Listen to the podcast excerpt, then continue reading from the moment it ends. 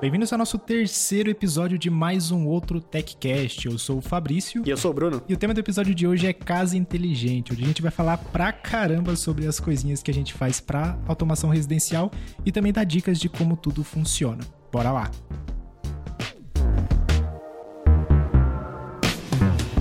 E hoje eu estou muito animado para falar de casa inteligente, porque é algo que eu tenho como hobby aqui, então eu faço isso todo dia. Todo dia eu tô comprando novos dispositivos e pensando em maneiras de automatizar a casa. E eu acho que a gente tem que começar primeiro com a pergunta: o que é uma casa inteligente? O que é uma casa inteligente para você, Fabrício? Cara, ótima pergunta, porque eu já até fiz um vídeo comentando um pouquinho sobre isso. E para mim, a, a, gente sabe que tem bastante jargão na indústria, né? Tem, a galera fala casa inteligente domótica, casa automatizada e não sei o que, não sei o que. E para mim, cara, casa inteligente ele é bem diferente de casa conectada. Casa inteligente para mim é a partir daquele momento em que você tem suas automações e a casa vai fazer grande parte do que você faria, só que de maneira autônoma, sabe? Então, ah, vai ligar uma luz a partir do pôr do sol. Não é você que precisa ir lá apertar um botão tanto no interruptor quanto no seu celular. É a automação que rodou, a casa pensou, né? A gente fala meio que entre aspas assim, a casa pensou e executou automaticamente. Então, para mim, isso é, é um tipo de inteligência, sabe? Acho que quando a gente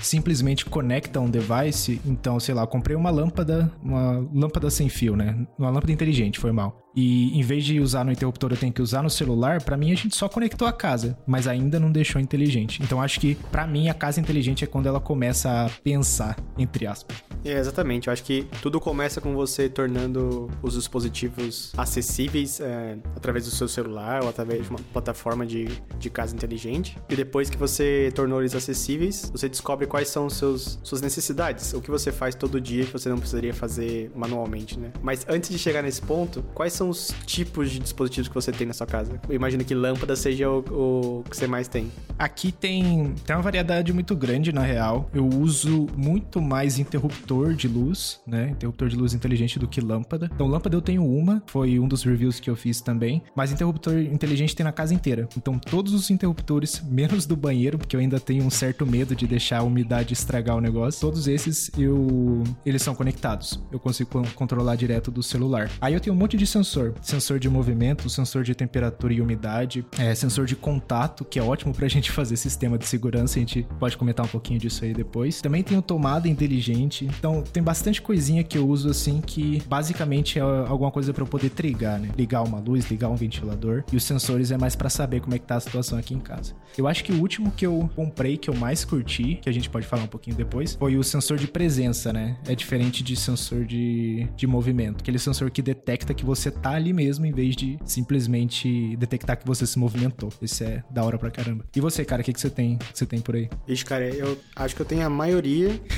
e se não tenho, depois desse podcast eu vou provavelmente comprar pra, pra testar. Eu gosto bastante de de brincar com esses dispositivos e imaginar o que pode ser feito, né? Eu fiz uma listinha aqui, não, não especificamente do que eu tenho, mas do que existe, só para quem é, não conhece muito ter ideia. Então começa com o básico, que são lâmpadas, daí tem sensores de movimento, de contato, de vibração, de fumaça, temperatura, umidade e ocupação. Esses são os sensores que dá para usar para diversas automações. Tem também botões smart, por exemplo, você clica no botão e ele acende uma lâmpada, ou você clica no botão e toca uma música. É, interruptores, que foi o que o Fabrício falou, em vez de você trocar as lâmpadas do seu cômodo, você pode simplesmente trocar o interruptor e as lâmpadas é, vão ser lâmpadas normais, você consegue controlar pelo seu celular ou automatizar. Tem também câmeras, cortinas, dispositivos diferentes como o Akara Cube, ah, o cubo da Akara, a gente pode falar disso depois. Aquecedores, plugs de tomada, fechaduras e campainha. Essa é a minha listinha aqui. Uma coisa que eu queria testar bastante, que eu ainda não tive a oportunidade, é fechadura. Tem uma fechadura Dakar. Muita coisa que eu compro é Dakar. Eu curto, eu curto pra caramba a, a, os produtos da empresa, né? E eles têm uma fechadura compatível com o. Acho que é Home Keys, né, cara? Que é, é basicamente utilizar o seu iPhone, seu Apple Watch como, como chave para entrar na sua casa. Só que, infelizmente, essas fechaduras não são compatíveis com a minha porta. Ela precisa. Minha porta teria que ser um pouquinho mais grossa para que ele funcionasse certinho. Então, eu tô na busca aí de um, de um desses dispositivos que, que funcione. Mas, falando um pouquinho de interruptor e luzes, acho legal explicar um pouquinho por que eu escolhi entre um e outro, né? Porque interruptor ele é bem mais complicado de você instalar. A, a luz é só você girar no bocal, né? Só que é aquele negócio, quando você, você tem um interruptor de, de luz, você ainda tem o controle físico, né? Você ainda pode ir lá, apertar. E se você tem mais de uma pessoa morando na casa, isso é muito importante, porque nem sempre todo mundo tá 100% do tempo no celular, né? Com essas luzes inteligentes, na maioria das vezes você precisa controlar pelo, pelo aplicativo ou comprar um botão separado para você controlar ele direto. Uma das, da, das ideias de usar interruptor foi tornar é, acessível conseguir ligar e desligar fisicamente ou usar pelo celular. Acho que a, a, regra de ouro é sempre ter uma forma de controlar como você já faz no dia a dia, né? Então, se uma pessoa chegar na sua casa e tentar usar as coisas, tem que, tem que ser intuitivo. Também, tudo tem que funcionar mesmo sem internet. Porque em muitos lugares a internet cai o tempo todo, ou pelo menos alguma vez por semana. E a frustração é, é enorme se tudo para de funcionar. E, e casa inteligente, a ideia é ela te ajudar, né? Não te impedir de fazer alguma coisa. Porque dependendo da configuração que você faz, do setup que você tem, você pode complicar demais a sua casa e, e no, no, fim das contas a única coisa que você queria fazer era acender uma luz. Então, tem bastante planejamento para você montar a sua casa certinho quando tem esses dispositivos inteligentes. Né? Sim, mais para frente a gente vai falar de automações, com alguns exemplos desses, desses dispositivos e o que daria para fazer com cada um deles e algumas ideias do que eu e o Fabrício já fizemos nas nossas respectivas casas. Uhum. Mas acho que antes dá para falar de, um, de uma coisa interessante também, é, que são as cenas. É, quais cenas você tem em casa, Fabrício? Ou talvez explica primeiro o que é uma cena. é, a cena basicamente é um conjunto de, de ações ou configurações que você deixa pré-definido. Então vamos supor um exemplo de cena muito legal, hora, sei lá, hora do filme, um, um nome doido aí, né? Esse, essa cena hora do filme vai automaticamente ligar a sua TV, mudar a cor da sua luz, fechar uma cortina, tudo do mesmo tempo, em vez de você ter que ir em cada dispositivo e controlar. Então pensa na cena como um conjunto de ações que você pode executar num, num toque só. É, é, basicamente isso, né? E é engraçado você falar dessa sua cena, porque eu tenho uma muito parecida. Tem uma cena que chama cinema. Aqui no meu escritório também tem um, um, um sofá-cama, uma TV, né? Daí, na verdade, tem duas cenas aqui que a gente troca entre elas. Uma que chama trabalho. Então, a trabalho, ela abre a cortina um, um certo ponto aqui, acende a luz na configuração da luz que a gente gosta de, de intensidade, né? E o modo cinema é o oposto. Então, ele, ele apaga a luz principal, ele acende um filete de LED numa cor mais é, ambiente, assim, igual uma cor de luz de cinema quando você entra na, na sessão. Liga a TV, não lembro se já abre no Netflix, acho que só liga a TV e fecha a cortina. Então, essa eu acho muito prático. Da hora, da hora. Eu criei algumas cenas, é, eu tenho três aqui na real, então duas é relacionado à TV. Então a minha TV ela é compatível com HomeKit. A gente vai falar um pouquinho das plataformas depois, mas eu consigo mudar a, o input, né? Tipo, ah, consigo colocar aqui para ela ligar no HDMI 1 ou no HDMI 2. Então eu tenho uma cena que que se chama mudar para Apple TV. Então sempre que eu quero assistir alguma coisa, eu só peço para Siri mudar para Apple TV, ele já configura tudo certinho. E outra cena que se chama mudar para PlayStation. Então quando eu quero jogar alguma coisa, já muda automático sem eu precisar pegar o controle, mudar o input lá, ele já faz isso sozinho. E por último, eu tenho uma cena que é quando eu vou gravar alguma coisa pro canal. Então, eu quando eu, quando eu ativo ela, liga algumas luzes que tem aqui no, no escritório ele fecha a cortina também. Já deixa tudo no esquema. E quando eu toco nela de novo, ele faz o inverso. Abre a cortina e desativa as luzes. Então. E é engraçado que a gente nem compartilhou um com o outro essas cenas, mas eu tenho cenas muito parecidas também. É cena pra é, ligar o PlayStation ou Apple TV, a mesma coisa. Uhum. mas é, são essas coisinhas que facilitam no dia a dia, né? Tipo, pô, é mó tempo, pelo menos no meu, no meu controle é meio chatinho. Ele é. A TV é da LG, ele tem aquele Magic Remote, que é meio que um mouse no ar ali. Você vai mexendo assim. E é meio chatinho. Você aperta o input aí você tem que ir lá, caçar o HDMI lá e, e dar o enter. Aqui não, eu só peço pra Siri ou já tenho na, na, minha Control Center direto, só toco, ele já troca rapidinho. Então, ele realmente salva um tempo. É uma, uma das vantagens de ter essas cenas. Aí tudo vai depender da plataforma que você tá, né? Que a gente vai falar já já. Mas é, na plataforma da Apple, por exemplo, é que você cria a cena e ela também fica disponível na Apple TV. Então, uma das formas de você ativar a cena é na própria Apple TV, o que torna útil, porque daí você pode usar só o controle da Apple TV e não o, o controle da TV e da Apple TV. É, outra forma é pela voz. Então, você pode usar a Siri, você pode usar a Alexa, você pode usar o Google Assistant. Acho que esse é o nome, né? Google Assistant. O que for mais conveniente. O importante é você não. Você não precisa se forçar a usar de tal forma. Usa que for fácil. Porque é para ser fácil, é para ser. É para te ajudar e não você ter que mudar o seu sua rotina para se adaptar àquele negócio. Uhum. É aquele negócio, né? Você cria cenas para resolver um problema, não cria cenas para arranjar um problema para resolver. então, eu sempre crio cena quando eu vejo que, putz, isso aqui é muito chato de ficar ativando sozinho, deixa eu criar alguma coisinha aqui que vai salvar um tempinho para mim. Então, realmente, é feito para te ajudar e não para complicar a sua, a sua vida, né? Exatamente. Aqui em casa, a maioria das cenas que eu tenho ou mexe com cortina ou com luzes, assim. Porque como eu tenho lâmpadas smart, né? Então eu consigo setar é, a intensidade da cor ou a cor de cada uma individualmente. Essa é uma das vantagens de ter lâmpada em vez de interruptor. É, só que daí você precisa de muito mais lâmpada, fica um pouco mais caro. Mas daí eu tenho cenas para a hora do jantar, cenas para a hora do cinema, cena, cenas para a luz é, mais forte, mais fraca.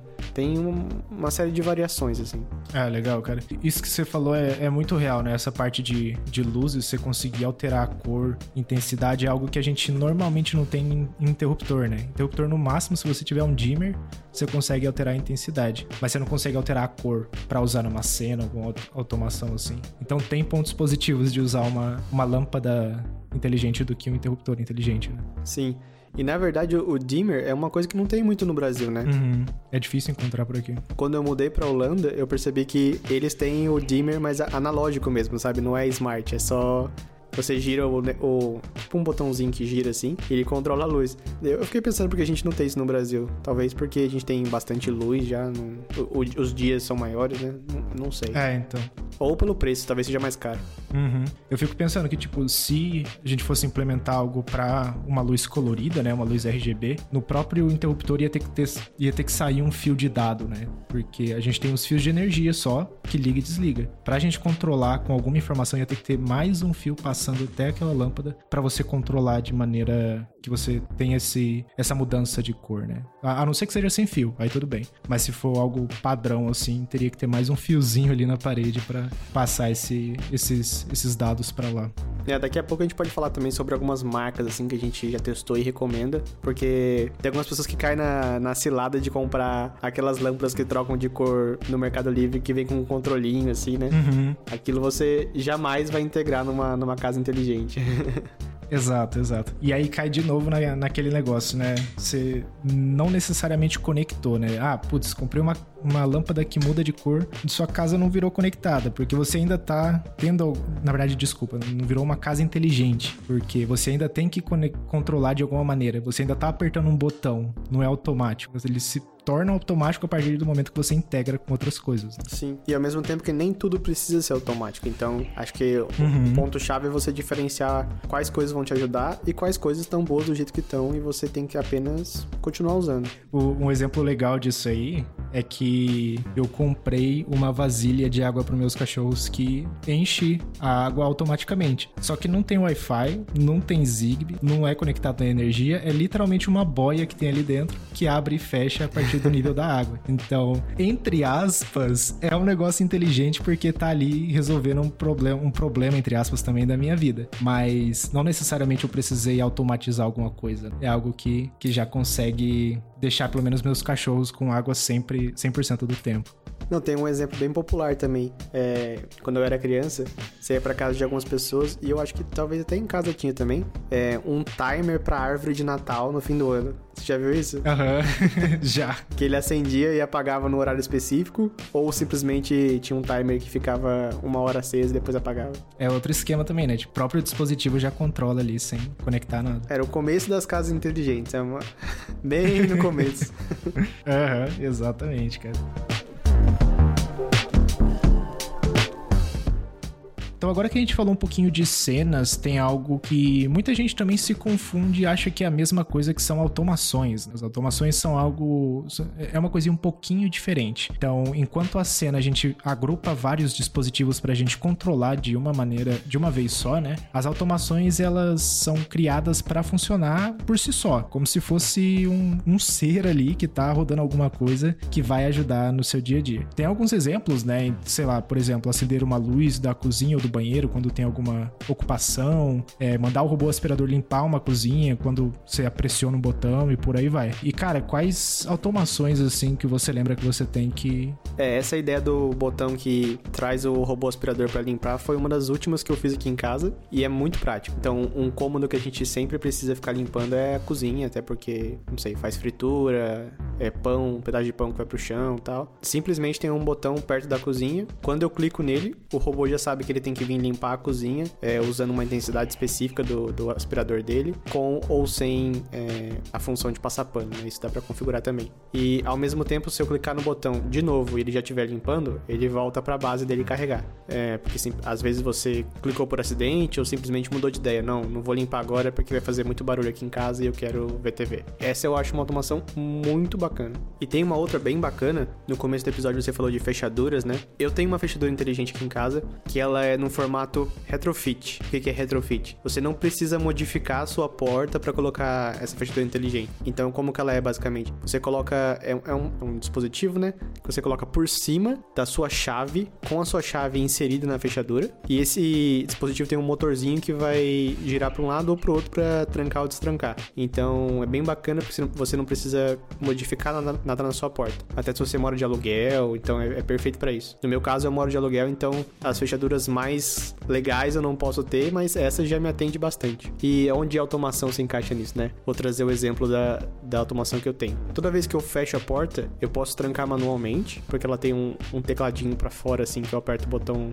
é, e ela tranca. Mas como eu sou esquecido e também eu não confio é, que todo mundo vai trancar, tem um sensor de contato lá de dentro da porta e toda vez que ele fecha, roda uma automação para mandar a fechadura trancar. Então assim eu garanto que toda vez que a porta fechar, vai trancar. Boa, da hora, cara. E falando de algumas automações que eu tenho aqui, né?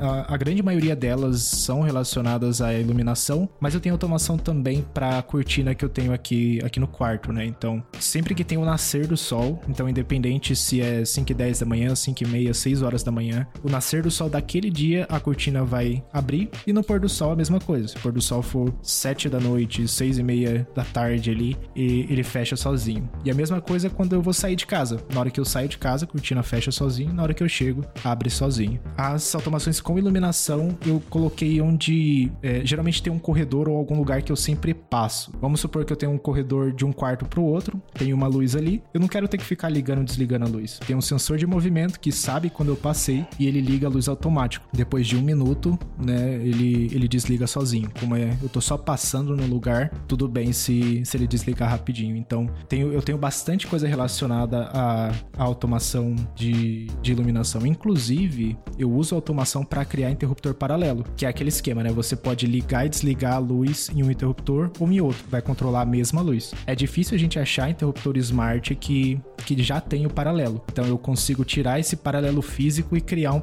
um paralelo virtual a partir da automação. E o bom disso também é que você não, não precisa passar outro fio. Você pode até fazer paralelo entre dois quartos que estão lugares totalmente opostos da sua casa. E, e tudo isso criando esse paralelo virtual, né? E antes de começar a gravar esse podcast, eu pedi alguns feedbacks para as pessoas ao meu redor aqui sobre o que eu deveria falar. Me pediram para não falar muito sobre luz e focar mais no, em algumas coisas diferentes, né? Porque acho que luz é o que o pessoal mais já, já conhece, né? Tem noção do que dá para fazer. Uhum. Daí eu, eu, tentei pensar nos que eu tenho aqui que não são sobre luz, que não são muitos porque realmente luz é o mais útil. E tem um muito bacana, que aqui em casa eu tenho sensor de contato em todas as janelas, né? Porque eu tenho um, um gato e somos bem paranoicos com ele querer pular da, ela querer pular da, da janela. Então tem um botão perto da porta da frente, perto da porta que a gente sai para sair de casa. E se eu clicar nele, ele vai checar se as janelas estão fechadas ou abertas e vai anunciar no meu HomePod uma frase do tipo: é, janelas da sala estão abertas, ou janela do quarto está aberta. Isso é bem bacana, que daí você não precisa voltar e checar uma por uma, até porque tem algumas que ficam atrás de cortina, então você tem que abrir a cortina, que aliás é um bom ponto. A cortina Smart é legal, mas você depende da velocidade do motor. porque quando é manual, você pode puxar a cordinha ali rapidinho e abre rapidinho, né? Agora a Smart, é, você clica no botão e tem que esperar ele abrir. É, é, é um pouco lento, pelo menos aqui de casa, não sei a sua.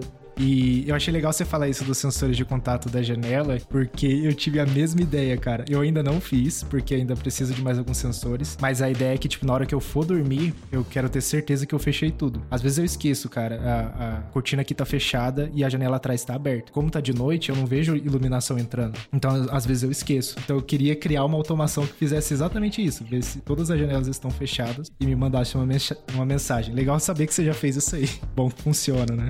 É, cara, é é, é, muito útil, muito útil. Da hora, da hora. Outra automação que eu fiz, que eu achei bem legal, que me tá me salvando a pele um pouco, foi uma automação que eu fiz com sensor de contato. Basicamente, eu coloquei um sensor de contato dentro da caixa de correio. Então, toda vez que o carteiro vem e deixa alguma conta para pagar, conta de luz, alguma coisa, a, a tampinha da caixa de correio abre e o sensor de contato sabe que aconteceu alguma coisa e me manda uma notificação. Pode parecer que não é uma automação, porque a gente não tá controlando vários dispositivos ao mesmo tempo, mas agora pelo menos eu não esqueço de olhar a caixinha de correio, que é algo que eu nunca faço.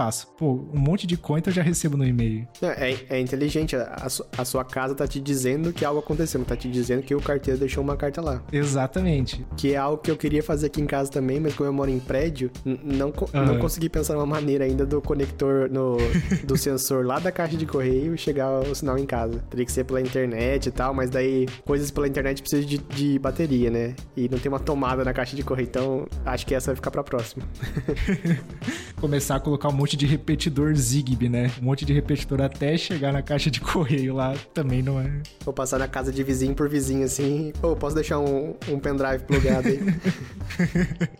Genial, cara. Mas essa é uma automação muito boa e funciona muito bem. Sempre que tem alguma coisa, ah, eu recebo uma, uma, notificação direta no celular e como é no HomeKit, eu recebo no relógio. Onde eu tiver, eu sei que aconteceu alguma coisa. Eu só vou lá, pego o que tem lá e, e já era. É uma automação bem interessante aí. Tá? Bacana. Tem mais uma que é bem legal para quem mora em apartamento, que muitos apartamentos ah, os banheiros não tem janela, né? Então é, você vive por base de exaustor.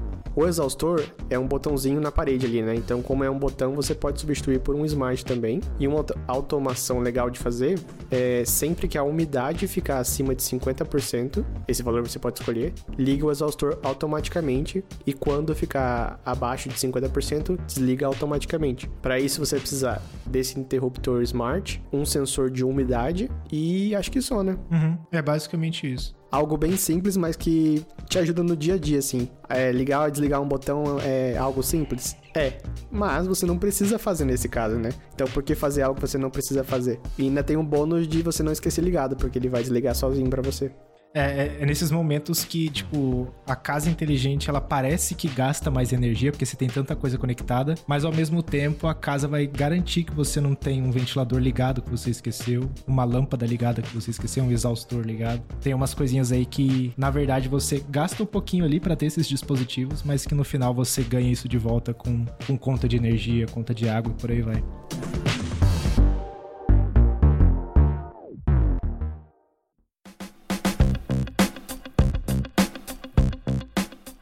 E agora a gente vai trazer também um pouquinho da onde a mágica acontece. Então, aonde roda a automação? Aonde você insere os dispositivos quando você compra? Acho que a primeira coisa que a gente tem que deixar claro é que a nossa opinião é um pouco tendenciosa porque a gente usa a plataforma da Apple, Apple HomeKit. Então, tudo que a gente controla no nosso celular é pelo aplicativo Apple Home. Vamos trazer por que, que a gente escolheu essa plataforma e por que não as outras. Mas também vamos trazer os benefícios das outras, que no caso do Brasil, acho que o principal para você não usar as coisas da Apple é o preço preço. Tudo é mais barato das marcas, então você pode é, economizar bastante se você não for pro lado da Apple.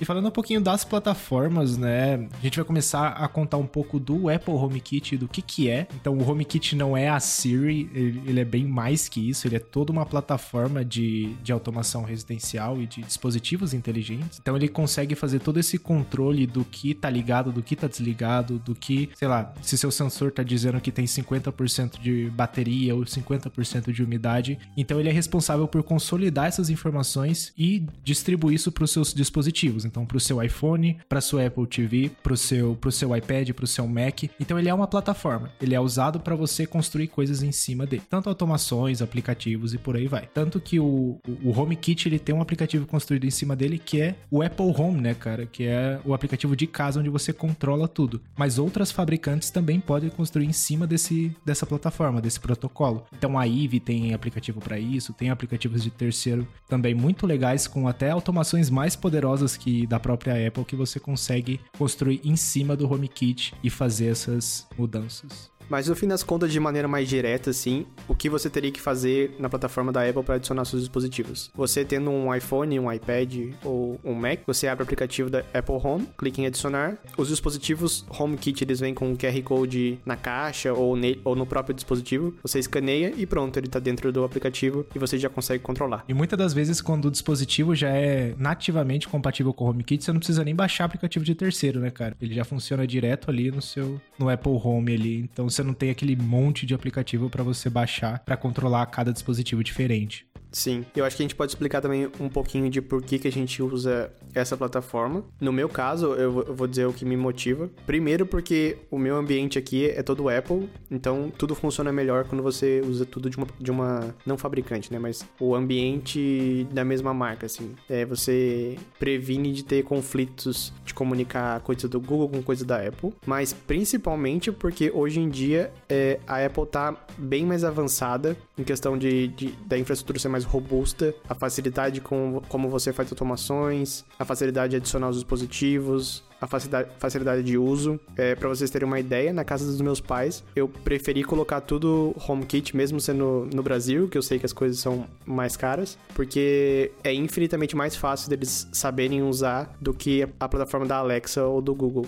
E um outro ponto muito importante também é um, um, fundamento que você tem que ter quando cria a sua casa inteligente é que ela não pode depender da internet. Porque você sabe que a internet não é você, você não tá no controle dela. Ela pode cair, ela pode estar tá lenta, ela pode. Mil coisas podem acontecer. E o HomeKit é inteiramente offline, então tudo vai funcionar instantâneo, ou no mínimo vai depender da velocidade do seu roteador, né? Então, se você tem um roteador só para uma casa, não sei, de 300 metros quadrados, provavelmente vai ficar muito ruim. Mas se você tem é, uma rede mesh, que é basicamente um roteador e alguns. uma espécie de repetidor, mas não é repetidor. É, isso já ajuda bastante a todas as partes da casa estarem conectadas. É, e, e, uma coisa que você comentou, né, que tipo, ah, o HomeKit é offline, isso não significa que você não consegue acessar e controlar seu dispositivo se você estiver fora da rede. Porque se você tiver um hub, por exemplo, um Apple TV, um iPad, um HomePod, os dispositivos são expostos pela sua conta da Apple. Então tá tudo ali encriptado, tudo certinho, e isso vai ser exposto na nuvem pela própria Apple. Então você consegue acessar é, seus dispositivos se você estiver longe da sua casa. Mas quando você está na sua casa, ele vai funcionar pela rede. Então se cair sua internet, a única coisa que você precisa é que seu roteador esteja ligado, né? Então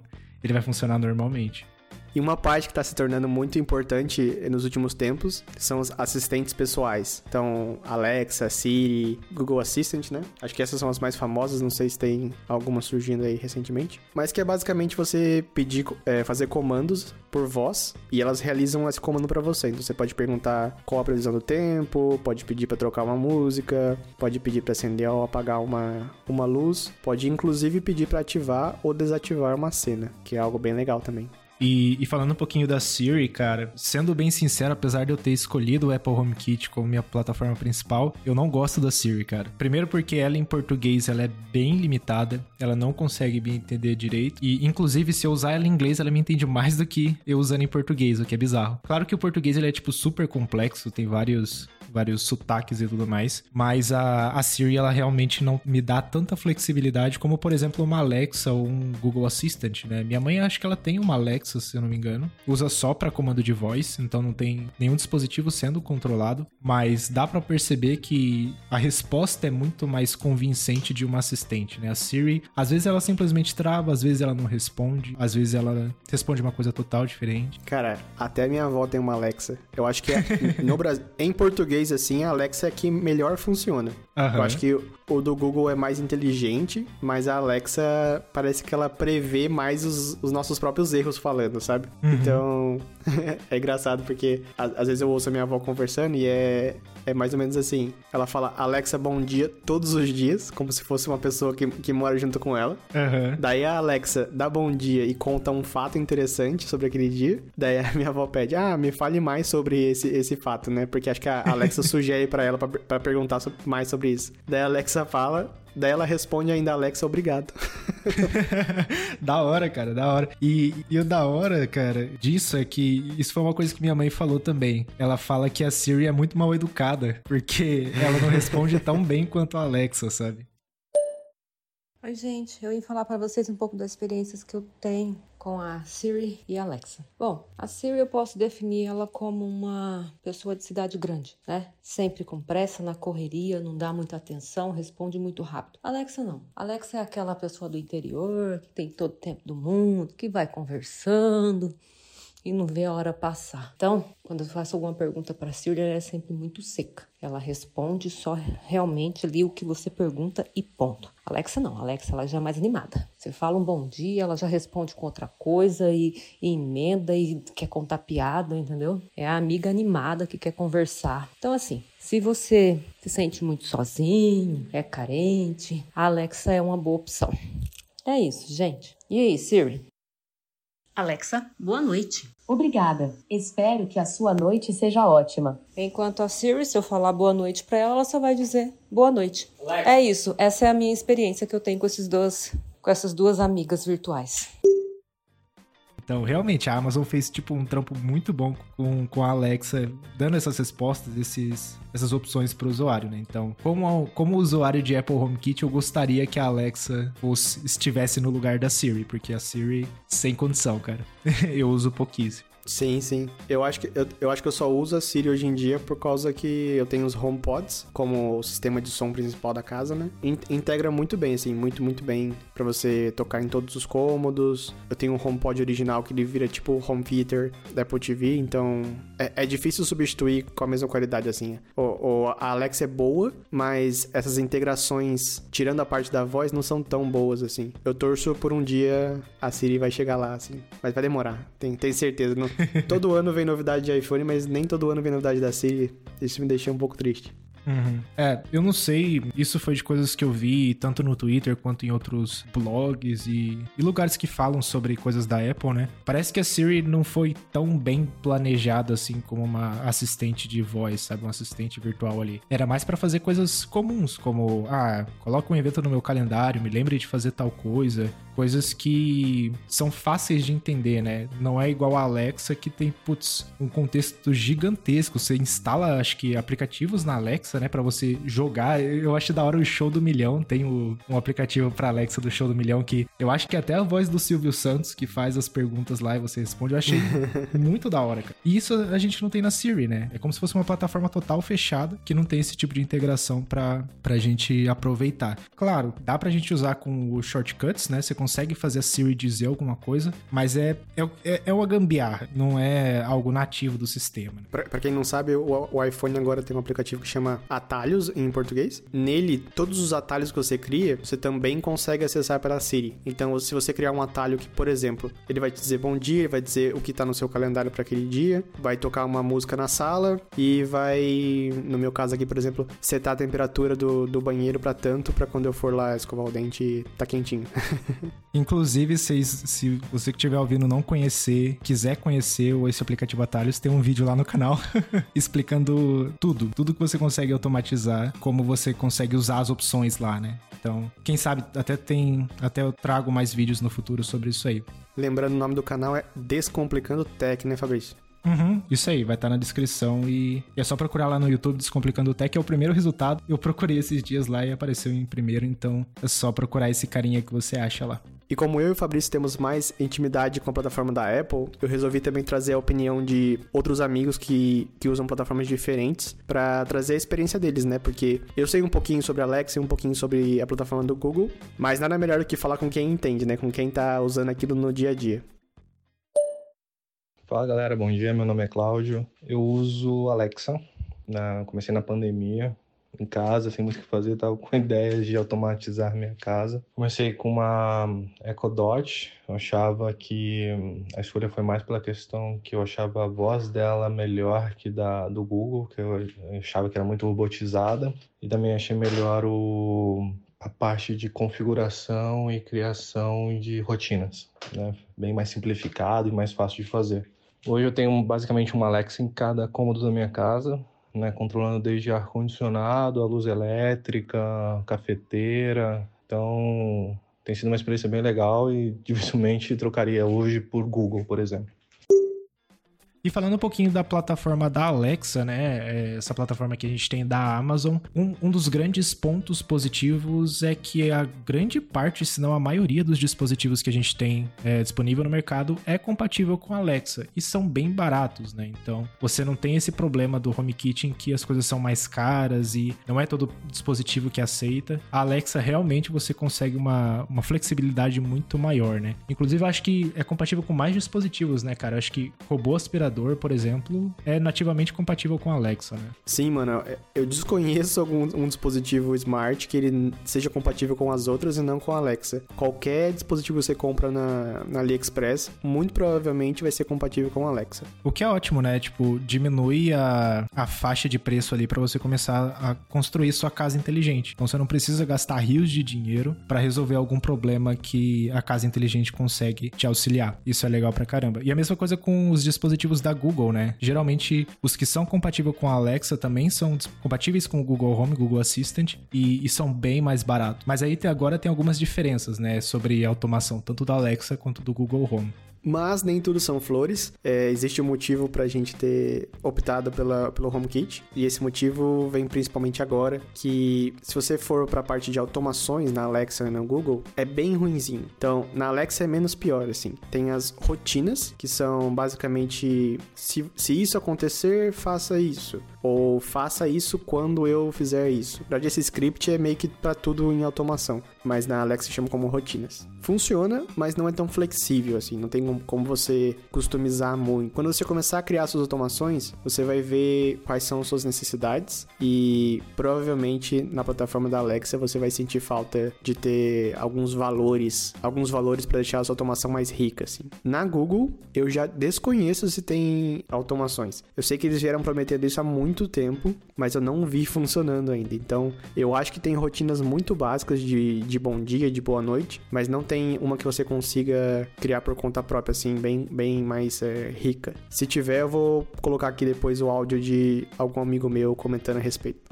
E, e, você comentando da, da Google, eu lembrei de um comentário que um, que um dos inscritos lá do canal deixou para mim quando eu fiz um vídeo falando do HomeKit, que é, putz, o HomeKit tem muito mais opções de automação do que eu tenho aqui no meu, no meu Google Home. Eu não sabia, né? Eu só fiz o vídeo dizendo, ó, o HomeKit tem isso aqui, e aí eu pedi pra galera comentar se realmente tinha essas diferenças, e realmente tem. Não sei se nos últimos anos aí a Google tem melhorado ou se parou um pouquinho no tempo aí quanto às automações. Fala galera, eu sou o Edu. É, aqui em casa a gente é uma família Google. Desde o lançamento do Google Home a gente tem um e desde então todos os cômodos da casa têm Google Home. A gente usa a automação de acender as luzes, é, ligar e desligar a televisão e tocar uh, mídias na, na TV. A gente pede para tocar vídeos para as crianças, a gente pede para tocar música, a gente pede para abrir alguma coisa no Netflix e também usa para colocar música para as crianças dormirem. Valeu, um abraço. Daí uma pergunta que você pode estar se fazendo agora é: se eu tiver um Android, então eu estou basicamente preso às automações da Alexa e da Google? A resposta é não, mas talvez fique um pouco mais complexo de começar, assim. Acho que você deveria começar realmente ou com a Alexa ou com o Google e depois, com, conforme você for pegando mais experiência, daí você pode partir para plataformas é, mais abertas, assim. Uma delas que eu uso aqui em casa chama Home Assistant. É uma plataforma criada por não, não por uma marca específica, uma grande empresa, mas pelos, pela comunidade comunidade, se eu não me engano é de código, de código aberto, e nela você integra, acho que basicamente qualquer produto de qualquer empresa. É muito, muito flexível. Inclusive, tudo que é compatível com o HomeKit dá para ser adicionado dentro do Home Assistant. É, a parte mais chatinha é como ter ele operando, assim, porque não dá para você ir numa loja e comprar. Então, você pode rodar, rodar a plataforma, ou software, né? No seu Windows, no seu Mac, ou se você tiver um computadorzinho pequeno, um Raspberry Pi, você consegue instalar lá e rodar também. Eu recomendo essa opção para quem se sente mais confortável com tecnologia e está disposto a assim bater cabeça mais um pouco no começo, porque o motivo de eu usar o Home Assistant junto com o HomeKit é porque o Home Assistant me traz muito mais opções de automação. Então é extremamente mais flexível. Por exemplo, essa parte, é, o exemplo que eu dei de automação de anunciar quais janelas estão abertas ou fechadas, eu faço pelo Home Assistant, juntando um botão da marca Acara e com os sensores também da, da marca Acara, os sensores de contato, e anuncia no meu HomePod. Então, ele integra basicamente tudo de todo lugar. E já que você comentou do HomePod, né, acho que é, é, é, a hora perfeita da gente começar a falar um pouquinho sobre, sobre hubs, hubs inteligentes, né? E acho que dá para a gente fazer algumas distinções, né? Eu acho que talvez você até consiga me ajudar um pouquinho na parte da Alexa e do Google Home, mas no HomeKit a gente tem alguns hubs dedicados à plataforma HomeKit, como por exemplo o HomePod Mini, HomePod, Apple TV, o iPad também pode ser um hub HomeKit. Eu acredito que do lado da da Alexa e do Google Home. Alexa a gente tem os Echos, né? Acho que eles são hubs também, dependendo da versão que você compra. E o Google Home também. É, alguns dispositivos da Google também funcionam como, como um hub inteligente ali, onde você consegue conectar dispositivos direto neles. Na verdade, a Alexa e o Google eles funcionam de forma diferente. Então, como a gente estava falando de dependência sobre a internet, né? O hub da Alexa e da, e da Google, é, pelo menos era assim. Pode ser que tenha mudado porque todo dia muda, né? Ele funciona na nuvem, então uhum. é, tudo roda no servidor da Google antes de vir para sua casa. Então, quando você cria uma automação, é, vai para o servidor. Sempre que um evento acontecer, por exemplo, aquele, aquele automação de fechou a porta, trancar a fechadura. O, o sensor de contato da porta informaria o servidor da Google que esse evento aconteceu e o servidor da Google mandaria o sinal, é, então, trancar a fechadura. Entendi, entendi. Então, realmente é um pouquinho diferente do, do HomeKit, né? O HomeKit, todo o processamento é feito on-device, né? Então, se você tem alguma automação, alguma coisa do gênero, ele vai acontecer no seu HomePod, na sua Apple TV e isso não vai sair dali. Vai ser sempre no, no dispositivo e, e, e, ele vai se comunicar com seus outros, seus outros dispositivos inteligentes. Mas tem um outro nível de hub que aí talvez a gente comece a ficar um pouquinho mais técnico aqui. A gente já tá, na verdade, né? Que são os hubs que vão conectar os seus dispositivos inteligentes somente. Então, por exemplo, a Cara tem um hub, a Philips tem outro hub, a, acho que acho que a Tuya, que é outra marca bem grande também em dispositivos é, chineses têm um hub também, e geralmente eles são utilizados com a tecnologia Zigbee, que é muito parecida com Wi-Fi, só que dedicada a esses dispositivos inteligentes, né? Dispositivos que tenham baixo consumo de energia. Então, basicamente, o que acontece? Vamos supor que você tem um sensor de movimento, o sensor de movimento vai mandar informação para esse hub, é, esse hub Zigbee, e desse hub ele vai mandar para o seu para sua plataforma HomeKit. Então, o processamento está sendo feito naquele hub e também depois se tiver outro processamento para fazer, outra automação, o seu Hub, Hub HomeKit consegue executar. É um pouco confuso quando eu tava montando a minha, minha casa inteligente, eu também fiquei super confuso de tipo, por que, que eu tenho dois hubs? Por que, que eu não conecto tudo na, na minha Apple TV, né? Se você tem dispositivos Wi-Fi, tranquilo, vai executar na sua rede ali. Mas a partir do momento que você começa a usar Bluetooth, talvez eu acho que também tem algumas, alguns hubs, ou Zigbee, aí sim você precisa de um, de um hub de terceiro para fechar essa comunicação, né? Vai traduzir essas informações do seu sensor pro, pro Apple HomeKit. Acho que para exemplificar de uma forma mais fácil, dá para trazer o exemplo da, da Philips Hue, né? A Philips Hue é uma das marcas mais famosas e conceituadas de, de lâmpadas inteligentes para as smart homes, né? E ela tem a bridge dela. E eu acho isso excelente e eu vou explicar por quê. É, aqui em casa, todas as minhas lâmpadas são da Philips Hue e os interruptores são interruptores que não se ligam no cabeamento da casa. Então, eles são é, sem fio também, né? Você só cola, cola na parede com uma fita 3M, fica bonitinho lá e tudo funciona. Qual é a parte legal? Tudo na minha casa pode ter pifado, assim. Apple TV pifou, é, caiu a internet. Pode até.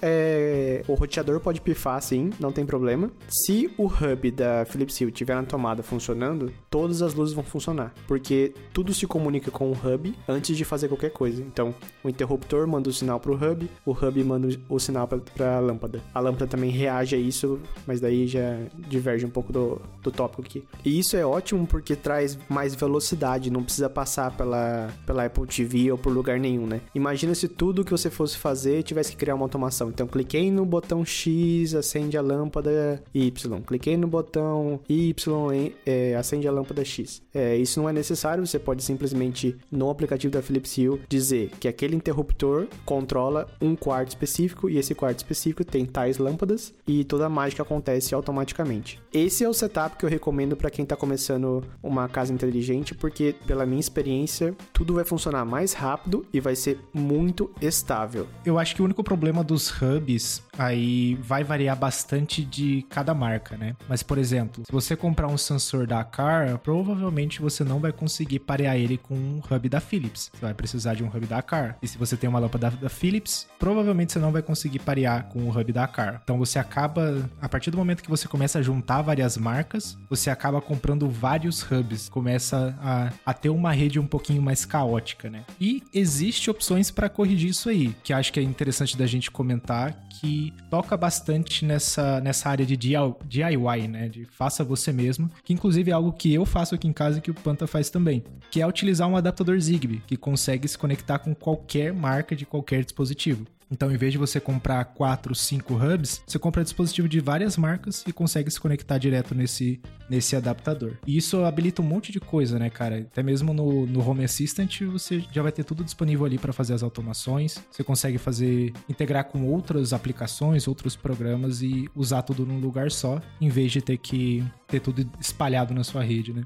Sim, eu acho que a forma mais fácil de visualizar isso é cada empresa tem o seu hub, mas eles têm em comum que todos usam o mesmo protocolo. O que é um protocolo? É um acordo de comunicação, como, como acontece a comunicação do dispositivo pro, pro hub. Como é o mesmo protocolo, por que não você ter o seu próprio hub, conectar tudo nele, né? Então é, é, é isso que o Fabrício está tá trazendo. No meu caso específico, eu uso essa anteninha Zigbee, que é como se fosse um pendrive. Ele fica ligado no meu Home Assistant, que é a plataforma que a gente falou anteriormente. A maioria das minhas coisas Zigbee eu conecto no Home Assistant e de lá eu faço, de lá eu exponho pro HomeKit. Então o Home Assistant consegue expor pro HomeKit, porque ele é um hub e de lá eu faço as minhas automações. Inclusive, dependendo do dispositivo que você comprar, vamos, vamos, supor que você comprou uma tomada inteligente Zigbee que só é compatível com Alexa e com Google Home. Você consegue usar esse adaptador dependendo da plataforma, da, das aplicações né, que você tiver ali. Você consegue expor ele para o HomeKit também. Então, do mesmo jeito que o Panta comentou de, beleza, eu tenho conectado esses dispositivos Zigbee no Home Assistant, o Home Assistant vai expor, vai expor para o HomeKit. Então, você meio que tira essa limitação de compatibilidade, né? Então, meio que acaba com parte do problema do HomeKit, que é o preço, né?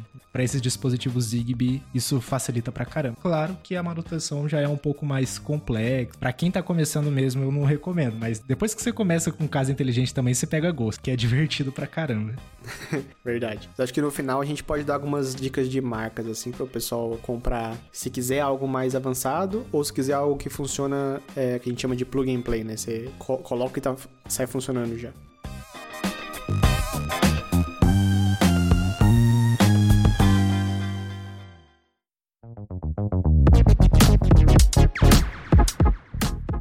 E antes de começar a gravação desse podcast, eu pedi lá no meu Instagram é, para as pessoas mandarem perguntas do que elas têm curiosidades, assim, sobre casa inteligente. Uma das perguntas foi do Paulinho Moreira. Ele pediu alguns casos de automação top, assim, que não sejam só de ligar e apagar a luz. Eu acho que a gente já deu alguns exemplos bacanas aqui no começo do podcast, então vou dar isso como respondido. Mas vou trazer mais um aqui de, de última hora, que é uma automação que não tá funcionando legal aqui em casa, mas a, a, a ideia é boa. então, aqui aqui na minha casa, no corredor indo pra porta da frente, tem uma areazinha que a gente tem, a gente deixa os, os tênis e tem um banquinho pra você sentar e colocar o tênis e tal, né? Eu queria uma forma de apenas acender a luz do corredor se eu tiver ali colocando o tênis, né? Então o que que eu fiz? Eu coloquei um sensor de vibração debaixo do banco para quando você sentar no banco ele detectar e acender a luz. Só que eu não sei se o sensor, é, se a sensibilidade dele não é o suficiente para detectar, mas às vezes funciona, às vezes só de eu passar no corredor andando, pisando um pouco mais forte, acende também. Então ainda não tá 100%, mas fica aí a ideia que pelo menos é, é mais do que só acender e apagar a luz, tem um temperinho a mais. Boa. E acho que outra automação também que eu uso aqui em casa, também usando sensor de vibração, que primeiro que a minha máquina de lavar roupa não é inteligente, ela, é, ela só lava roupa. então ela não conecta com nada. Só que eu sei que o último passo dela é a centrifugação. Então eu coloquei um sensor de vibração para ele me notificar quando isso acontecer, porque aconteceu várias vezes de terminar a centrifugação e eu esqueci a roupa lá dentro da máquina de lavar. Então eu vou lá, agora eu sei, tem uma notificação que aparece no celular sempre que eu preciso estender a roupa. Então é outra coisa que é um sensor te avisando de alguma coisa acontecendo na sua casa, né? Acho bem legal também de usar isso aí. Isso aí é problema de quem tem casa grande. Aqui em casa, a máquina de lavar roupa toca a musiquinha lá e todo mundo fica sabendo, até o vizinho.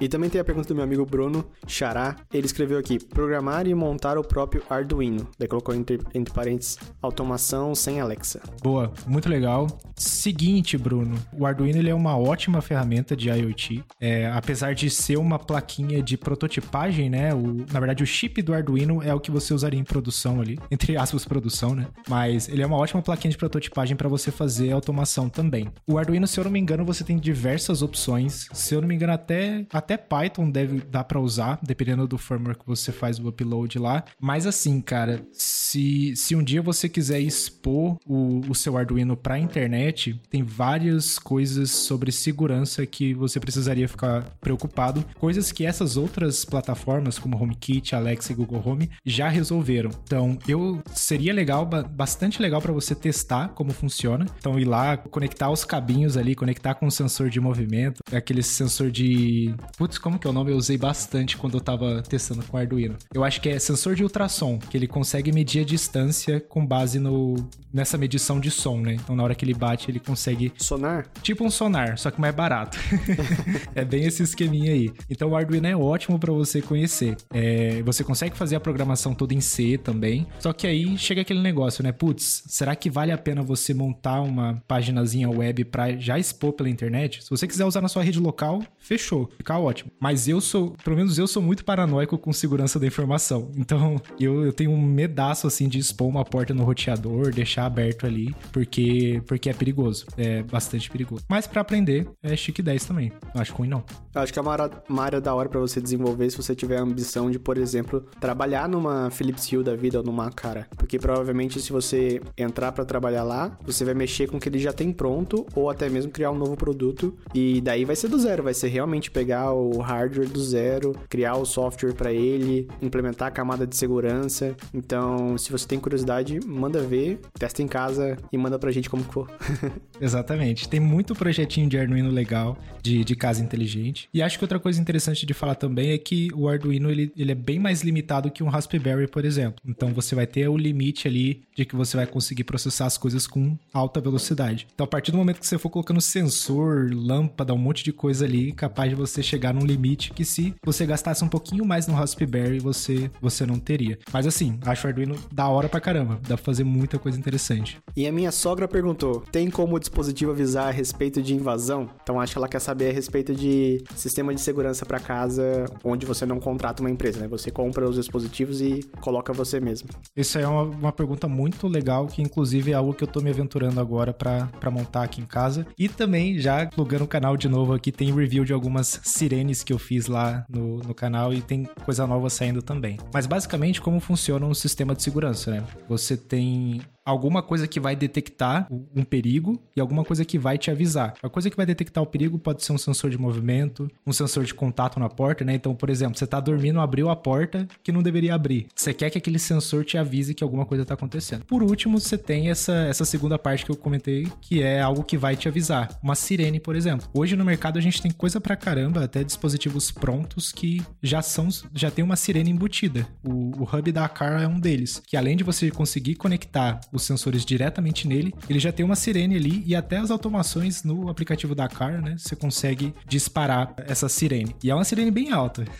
eu lembro de testar esse, esse hub e aqui em casa eu consegui ouvir de longe, assim. E não é complicado. É basicamente tipo, abriu a porta, dispara a sirene. E você pode ativar ou desativar esse alarme, né? Então, putz, estou em casa no meio-dia aqui, fazendo meu almoço, abri a porta disparou a sirene. Não, não precisa. Você pode deixar ali uma opção para você só ativar quando for dormir, só ativar depois de meia-noite. E aí entra as áreas de automação, né? Então, basicamente, se uma pessoa quiser começar esse sistema de alarme de uma forma fácil, assim, sem precisar de fazer muita coisa complexa, a ideia seria comprar esses produtos da cara que são a, a sirenezinha, né? Que também é o hub, plug na tomada, o sensor de contato da porta, cola na porta, e dentro do aplicativo dizer quando esse sensor abrir, eu quero que toque a sirene desde que o sistema esteja ativado, né?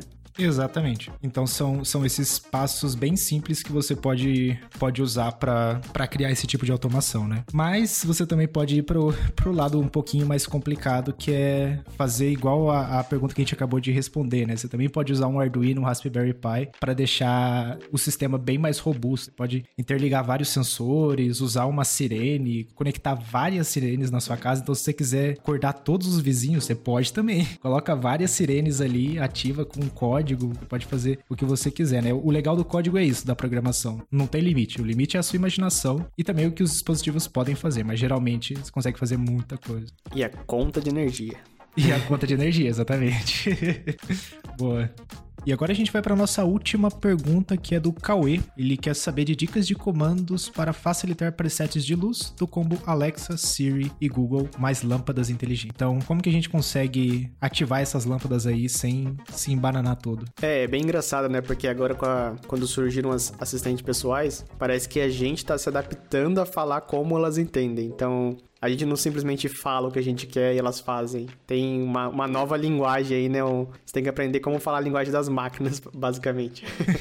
Exatamente. Então, acho que essa pergunta do Cauê foi mais no sentido de é, palavras-chave que a gente usa para para fazer funcionar mais rápido que a gente quer que aconteça. Por exemplo, setar uma cor de uma lâmpada ou abrir a janela numa certa porcentagem. Tem algumas dicas aí?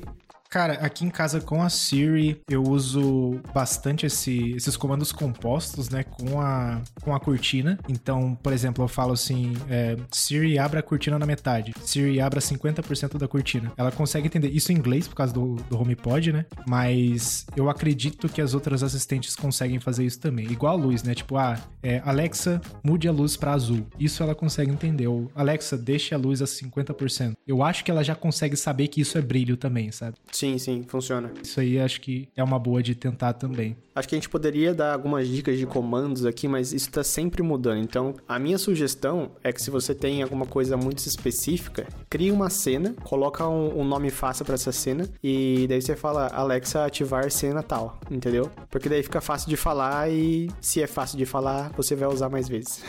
Inclusive, eu, eu, eu simpatizo bastante com essa pergunta porque quando eu coloquei o motor de cortina aqui, eu não sabia como que eu ia ativar ele por meio da voz, porque em inglês ele tá como shades, né? Mas não necessariamente a, a, a Siri ia entender isso. Aí eu ficava falando, tipo, putz, como é que, como é que eu falo para ela abrir a cortina? E, e, ficava pensando, pensando. E esse esquema de pensar, pensar é mais rápido eu apertar o botão, né? Até que eu descobri que, ah, não, beleza, abra a cortina em 50%. Ou abra toda a cortina, fecha toda a cortina. E aí ele conseguiu entender. Mas realmente, é, você começa a aprender como falar de maneira robótica, né? Pra eles conseguirem entender. Eu tenho um problema aqui em casa também que algumas vezes, deve ser porque o meu inglês é inglês da China. Daí eu peço para acender a luz tal. E daí ele acende todas as luzes da casa. no, no começo isso acontecia mais, mas hoje em dia, raramente. Aham. Porque. Não, se, se- se até hoje continuasse acontecendo isso, não daria pra, pra, pra usar o comando de voz. Mas lá em 2016 ou algo assim, acontecia muito. Uma coisa que eu também ainda não acertei foi ligar e desligar todas as luzes com a Siri de um cômodo. Às vezes eu peço pra Siri ligar a luz, que eu chamo esse cômodo aqui de estúdio, que é onde eu gravo as coisas, mas na verdade é um escritório. Mas eu peço pra ela ligar as luzes do estúdio. Eu falo no plural. Aí ela só liga a luz de teto, não liga as outras luzes que tem aqui. Mas aí às vezes quando eu peço pra ela desligar só a luz que eu tenho de, de mesa aqui, ela desliga tudo. Aí putz, eu- meu inglês tá ruim o Siri tá, tá com alguns problemas aí. Talvez é o nome que você colocou, o nome tá luz? A luz de mesa. Então acho que é por isso que. Não, então. Não, aí não era pra acontecer nada, né? Porque aqui, o- por exemplo, se eu peço pro HomePod que tá aqui perto agora de mim, pra ele ligar a luz, ele acende todas as luzes daquele ambiente. Apagar também. Não, não sei, é, vai, vai depender muito de como tá os nomes das coisas aí e a boa vontade da Siri naquele dia. É e, é, e é inconsistente, sabe? Às vezes acende tudo, às vezes apaga tudo, às vezes é um ou outro. Não sei se o, se o, o barulho que tá por aqui também influencia, né? Porque às vezes o home pode estar escutando mais coisa do que não deveria. E aí na hora que eu falo, come algum S dos, dos meus plurais, sei lá.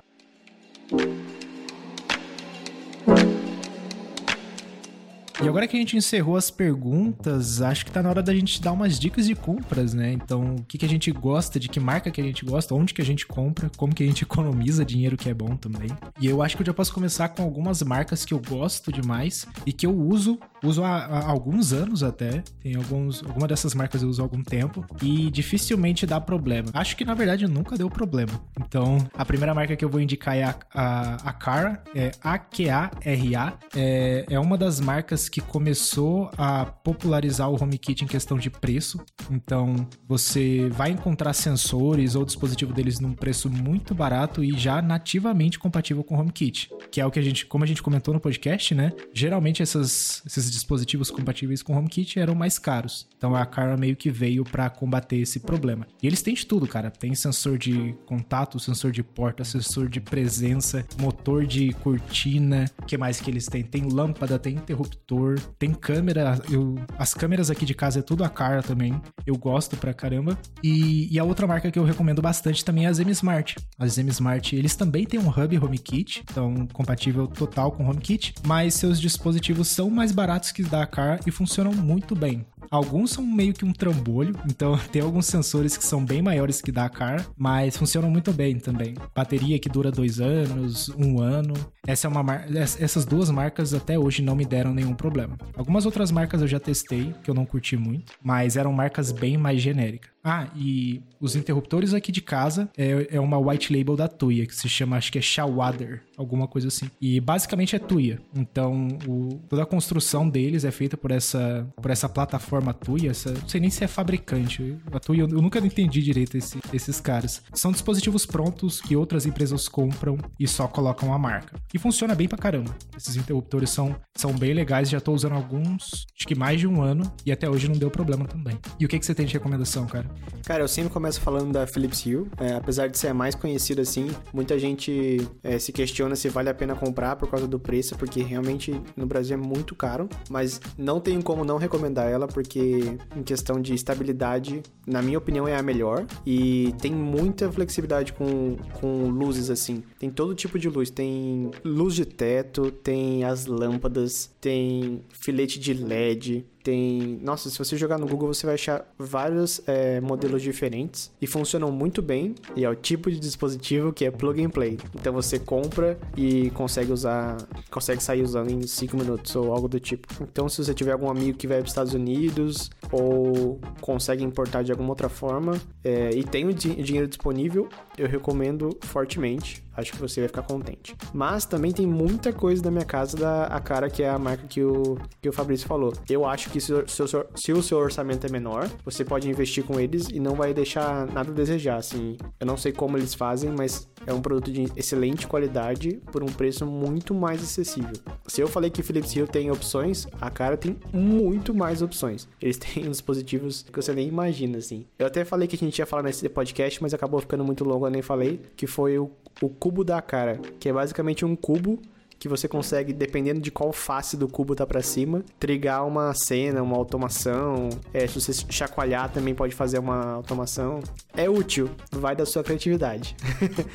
é legal existir essas coisas diferentes assim, né? Porque daí você consegue ter ideias, fazer coisas diferentes com, com isso. E só complementando o esqueminha da Car que você comentou que tem de tudo, né? Então, o meu aplicativo da Car ele é conectado no servidor da China, que eles não têm, eles não vendem oficialmente no Brasil. Então, não sei se, se, se você usa o app deles ou está conectado no, no, servidor da Europa, mas o servidor da China tem os produtos que eles já têm comercializado lá. Um deles é o, é o que eles chamam de Sleeping Belt, que na verdade é um, um padzinho que você coloca na sua cama para fazer tracking de, de, de, sono, né? Na hora que você tá dormindo. Tem mais algumas outras coisas bizarras, como o Smart Toilet, que é um vaso inteligente. E também tem um pet feeder que eu gostaria muito de comprar, que é, que é para dar ração pros, pros pets, né? Só que ele é pequenininho. Então, pro, pro meu caso, como são dois cachorros gigantescos aqui, não ia funcionar. E também tem uma cama inteira que é Smart, que é o Smart, Smart Bed W1. Caramba! Parece que a maioria aqui se conecta via Zigbee, porque toda vez que eu seleciono ele pede para eu conectar num hub, mas tem diversas opções. A partir do momento que você conecta no servidor da China, eles têm muita coisa ali que, que é, chega a ser bizarro. Imagina, Smart Toilet, cara, como assim? Eu, não sei o que fazer com um vaso inteligente. Né? A minha dica de ouro para fechar aqui é, as dicas é não compre dispositivos Bluetooth. A comunicação é muito lerda. então, se tem uma coisa que eu aprendi é sempre opte por Zigbee ou Wi-Fi. E o Wi-Fi, a gente vai acabar se estendendo isso aqui, mas porque tá muito bom o episódio. e no caso do Wi-Fi, uma outra dica que eu dou também é que se você puder investir na sua rede Wi-Fi, faça. Isso ajuda pra caramba. Eu tinha um roteador da Ubiquiti, que era o Amplify HD, que é tipo um roteador muito bom, mas infelizmente ele queimou quando teve tempestade por aqui. Então, tipo, deu um raio super forte ali, um trovão, sei lá, um raio, né? E ele não aguentou e queimou. E era um roteador muito bom que tudo que eu conectava o Wi-Fi nele aguentava. Eu troquei de roteador e aí as coisas começaram a ficar mais lentas. Se você conseguir é, investir na sua rede, criar uma rede mesh para você ter mais uma, maior cobertura na sua casa, no seu, no seu AP, isso ajuda demais. Porque às vezes o problema não é nem o dispositivo que você comprou, mas sim a rede que você tem que tá um pouquinho ruim. Então isso pode acontecer e é uma coisinha que dá uma dor de cabeça meio, meio chatinha aí. É, eu acho que é o alicerce de uma casa inteligente que a conexão o Wi-Fi seja boa, né? Então, é, comece fo focando nisso e depois siga pro resto. E agora um tópico que eu acho que pode ser de encerramento. Primeiro porque, né, a gente já tá algumas horas aqui no podcast porque o assunto rende bastante, mas é o futuro da casa inteligente, né? Essas empresas grandes como a, a Apple, a Google e a Amazon entenderam que tá uma certa baguncinha, nem tudo é compatível com tudo. E foi aí que surgiu ou está surgindo, está em desenvolvimento o protocolo Matter. A ideia dele é padronizar tudo. Tudo vai funcionar funcionar com tudo e você vai poder usar um, um HomePod junto com uma Alexa e todos os dispositivos vão se comunicar. Então isso está por vir. Isso aí é futuro e também é algo que acho que todo mundo quer, né? Você vai ter esse padrãozão e você não precisa mais se preocupar na hora que for comprar, por exemplo, ah, será que meu dispositivo é compatível com a Alexa e não é compatível com o HomeKit? Ou será que é só com a Google? E por aí vai. Se você vê o símbolozinho do Matter lá, significa que ele é compatível com tudo. Isso inclui Samsung Smart Things, inclui outras pl plataformas também que são menores. É uma padronização que está vindo para a indústria aí que, que vai facilitar a vida de muita gente. Mas ainda está em desenvolvimento e não tem, se eu não me engano, não tem nenhum produto, né, cara, que foi anunciado com,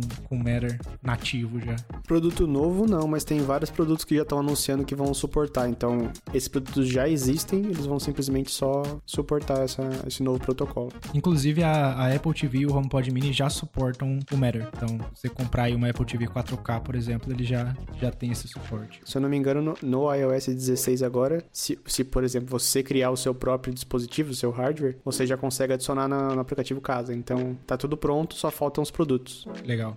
Eu quero ver como que vai ser uh, a comunidade DIY vai conseguir adicionar as coisas no Matter. Acho que vai facilitar bastante. Apesar do HomeKit também ser código aberto, que eu não sabia, é código aberto, mas eu acho que vai dar uma, uma boa facilitada aí para quem quer criar esses dispositivos. O Home Assistant já anunciou que vão suportar, acho que a partir de dezembro agora. Legal, muito bom. Já tá no, no esquema já. O iOS, se eu não me engano, Na verdade, a remodelação do HomeKit, que eu acho que vai incluir o Matter, vai chegar no 16.1. Deve estar tá aí na batendo a porta já. É, eu acho que eu confundi então. Então, o beta do 16.1 tá funcionando, mas o 16.0.2 ainda não.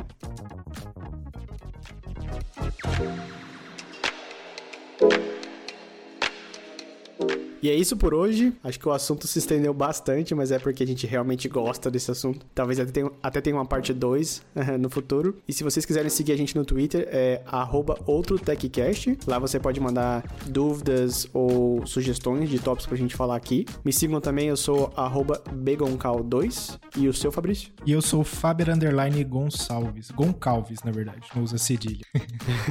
boa, boa. É, tem também o seu canal, né? Pra deixar o link na descrição pro pessoal acessar. Sim, então o meu canal é youtube.com.br descomplicandotech ou youtube.descomplicandotech.com e a gente vai incluir vários links aí, na verdade, na descrição, né? Tanto do canal, alguns reviews que eu fiz e também de produtos para vocês poder para vocês comprarem, né? Acho que a maioria vai ser link do AliExpress, mas se a gente achar alguns links do Mercado Livre, a gente deixa aí também para vocês iniciarem a casa inteligente de vocês. Fechou, muito bom. Quero só agradecer o Giovanni mais uma vez pela edição, tá ficando bem bacana uh, os últimos podcasts e até a próxima semana. Falou, galera. Alô!